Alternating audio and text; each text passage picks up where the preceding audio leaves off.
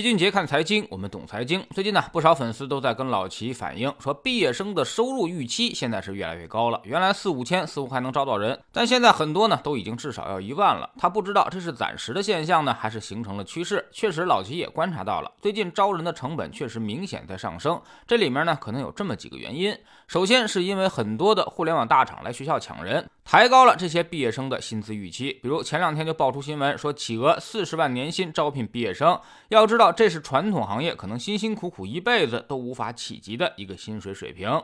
但这个薪水呢，在互联网公司却并不少见。其他的互联网大厂没有四十万，也至少有二十万。像什么九八五硕士毕业生、数据工程师、程序工程师这些岗位呢，年薪超过二十万的应届生呢，其实是一抓一大把的。再加上什么年终奖和福利，轻松超过三十万一年，也不是什么难事儿。所以头部的人才被拔高之后，底下的应届生也自然会预期水涨船高。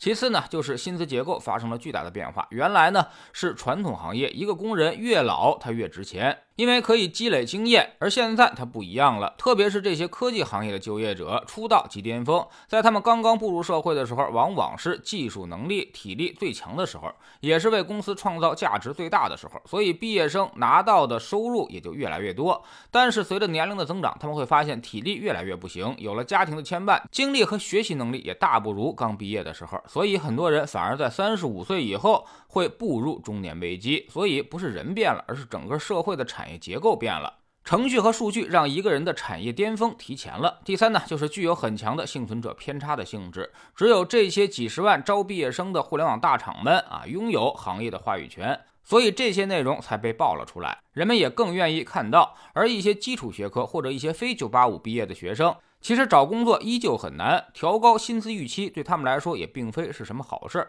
你的工作其实就是一种商品，遵循着供需法则，稀缺程度和创造价值的双维度决定了你的收入状况。所以，普通的大学毕业生很难产生稀缺感，也不太可能在短期内创造很多的价值，所以他也就决定了不会有太高的收入。但这种丢人的事，通常他们是不怎么会说的，所以你看到的好像都是大家在涨工资的消息。综合来看呢，大学毕业生分化是必然会发生的结果，因为行业不同，薪资自然也就完全不同。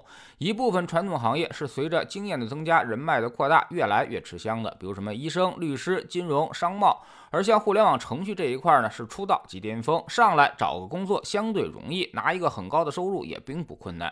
但困难的是，在一大堆的程序员里面，你脱颖而出。做个简单的类比，就好比练杂技和说相声的区别。杂技呢，不是谁都能干的，你得一点一点的练基本功才行。但是说相声，好像张嘴你就能说，票友随时能够登台起义。但是呢，你能把它说好就太难了，持续的卖出票去养活自己那就更难了。所以大家谁也不用羡慕谁，职业它不一样，各有各的不容易。对于大学生或者是即将上大学的人来说，其实，在知识星球秦杰的粉丝群里面，老齐一直都有一个建议：如果您的家里能给孩子安排工作，那么你可以学习什么文史哲；如果您的家里没人能够安排工作，那么尽量的去学习这个理工，特别是跟数据、程序、互联网、人工智能相关的东西。这些专业出来是很好找工作的。如果又没关系，还学了文史哲，那么毕业之后可能就犯难了。找工作会四处碰壁，特别是学一些不算专业的专业，可能就麻烦更大。比如像什么新闻管理、中文、历史。没有任何贬低这些专业的意思啊，那么只是客观陈述。学这些专业的，在面试官那里几乎就相当于没有专业了。所以大家还是应该多思考一下，十年以后自己要成为一个什么样的人。如果家庭条件不错，可以选择厚积薄发；如果家庭条件一般，老七建议你呢，尽量的选择互联网和科技行业。虽然后面的路会很艰难，但起码它还有路可走。努力的让自己内卷起来啊，那么也不是没有拼出来的机会。但是如如如果你选错了行业啊，那么后面可能就无比艰难了，甚至艰难到你完全看不到路。也就是说啊，你想去内卷，估计都没机会。另外呢，大学毕业生其实四十万也好，三十万也罢，这点年薪啊都不太重要，你也很难在一个企业干一辈子。你要做的事就是在这里看有没有提升自己的空间和机会。五年以后，你如果出去再找工作，哪个岗位、哪个项目能够给你加分？年轻人提升自己其实才是最重要的，自己提升了，百万、千万也就随时。而来了。如果自己提升不了，那几年之后一样会遭遇中年危机。所以把格局打开，视野瞄着远方的路，你的人生呢会走得相对平坦一些。在知识星球秦杰的粉丝群里面，我们不但会给大家很多的人生鸡汤啊，更重要的呢是为大家提供很多切实可行的方法论，这才是我们粉丝群的特色。也就是说啊，让你知其然，更要知其所以然。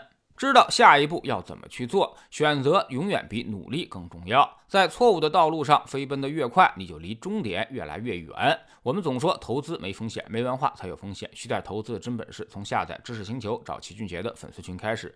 我们不但会给你结论，还会告诉你逻辑和原因，让你自己掌握分析的方法和技巧。新进来的朋友可以先看《星球置顶三》，我们之前讲过的重要内容和几个风险低但收益很高的资产配置方案都在这里面。在知识星球老齐的读书圈里，我们正在讲《华尔街之狼》。昨天呢，我们介绍了一些大企业反制收购的一个手段，叫做“毒丸计划”，也就是一个同归于尽的打法。当年盛大强制收购新浪的时候，新浪就用了这一招，吓退了盛大。但是呢，它最早却应用于华尔街。那么，卡尔伊坎面对着毒丸计划，有哪些手段和措施可以去应对呢？下载知识星球，找老齐的读书圈，每天十分钟语音，一年为您带来五十本财经类书籍的精读和精讲。您现在加入之前讲过的两百一十七本。本书全都可以在星球读书圈置顶二找到快速链接，方便您的收听收看。喜马拉雅的小伙伴可以在 APP 顶部搜索栏直接搜索齐俊杰的投资书友会，老齐每天讲的市场策略和组合配置以及讲过的书都在这里面。读万卷书，行万里路，让自己获得提升的同时，也可以产生源源不断的投资收益。欢迎过来体验一下，给自己一个改变人生的机会。